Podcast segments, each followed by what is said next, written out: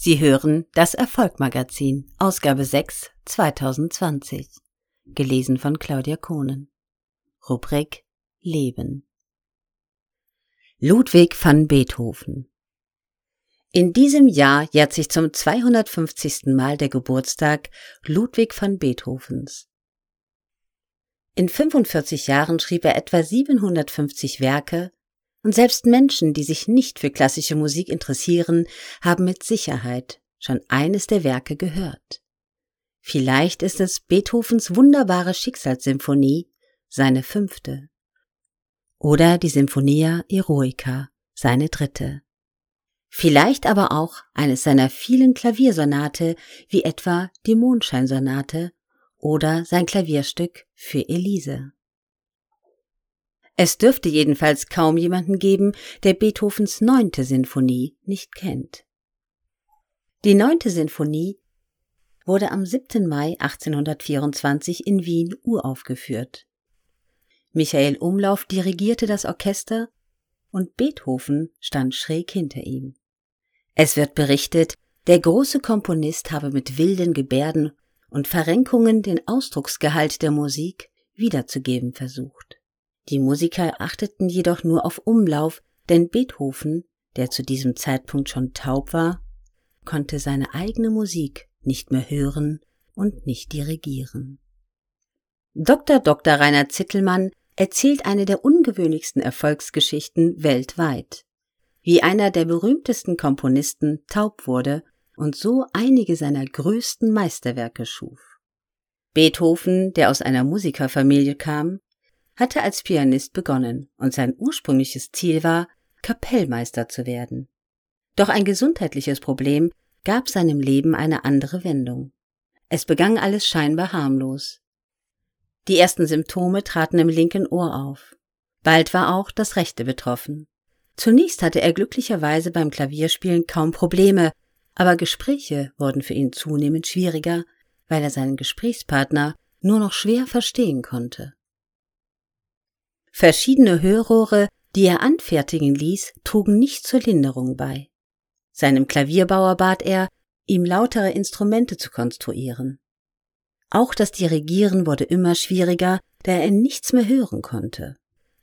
Bei einer Probe für die von ihm komponierte Oper Fidelio richtete er ein so großes Chaos an, dass man ihn vom Dirigentenpult entfernen musste. Mit seinen Mitmenschen konnte er irgendwann nur noch kommunizieren, wenn sie ihm in das Ohr schrien. Als auch das nicht mehr ging, verständigte er sich nur noch schriftlich, mit Hilfe seiner sogenannten Konversationshefte, die heute eine einmalige historische Quelle sind. Doch wie allen großen und erfolgreichen Menschen gelang es Beethoven, den Nachteil in einen Vorteil zu verwandeln. Erfolgreiche Menschen werden so wie andere auch immer wieder mit Krisen und Schwierigkeiten konfrontiert. Sie zeichnen sich jedoch dadurch aus, dass es ihnen gelingt, in der Krise Chancen zu nutzen.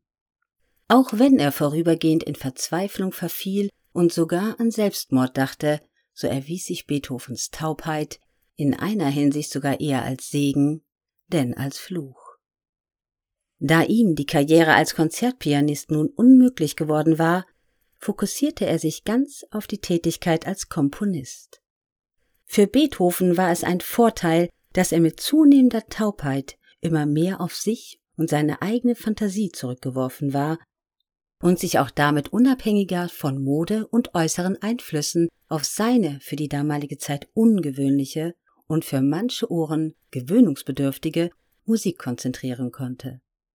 Als er die neunte Symphonie komponierte, war er schon taub und zudem, was viele Menschen nicht wissen, auch halb blind. Ein Geheimnis seines Erfolgs ist diese Fokussierung und seine Angewohnheit, so viele Dinge wie nur möglich an andere Menschen zu delegieren.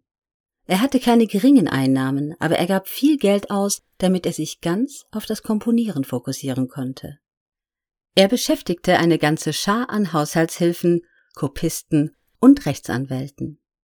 Die Vertragsverhandlungen ließ er zeitweise von seinem Bruder machen. Andere Komponisten verdienten zusätzlich Geld als Lehrer. Doch auch hierdurch wollte Beethoven sich nicht ablenken lassen. Nur für außerordentlich talentierte Schüler oder hübsche junge Frauen machte er gerne eine Ausnahme. Und er war zwar oft unsterblich verliebt, heiratete jedoch nie und hatte keine Kinder. Beethoven, der sein ganzes Leben der Musik widmete, starb am 26. März 1827 und wurde wenige Tage später beerdigt. Zehntausende gaben ihm das letzte Geleit, und der Schauspieler Heinrich Anschütz hielt die vom Dramatiker Grillparzer verfasste Trauerrede. Hier ein Auszug der Trauerrede. Ein Künstler war er, und was er war, war er nur durch die Kunst. Des Lebens Stachel hatte ihn tief verwundet, und wie der Schiffsbrüchige das Ufer umklammert, so floh er in deinen Armen, o du des Leides Trösterin von oben stammende Kunst. Auszug Ende. Das Leben des Komponisten ist ein Beispiel dafür, dass sich mit der richtigen Einstellung Nachteile in Vorteile verwandeln lassen. Beethoven steht in einer Linie mit genialen Wissenschaftlern, Musikern, Künstlern und Schriftstellern wie Stephen Hawking, Ray Charles, Andrea Bocelli, Frida Kahlo und Helen Keller, die alle beweisen, dass der Geist alle Grenzen überwinden kann wenn Menschen sich nicht als Opfer widriger Umstände sehen, sondern als Gestalter des eigenen Schicksals. Dr. Dr. Rainer Zittelmann, der Autor dieses Textes, ist erfolgreicher Immobilieninvestor und mehrfacher Bestsellerautor.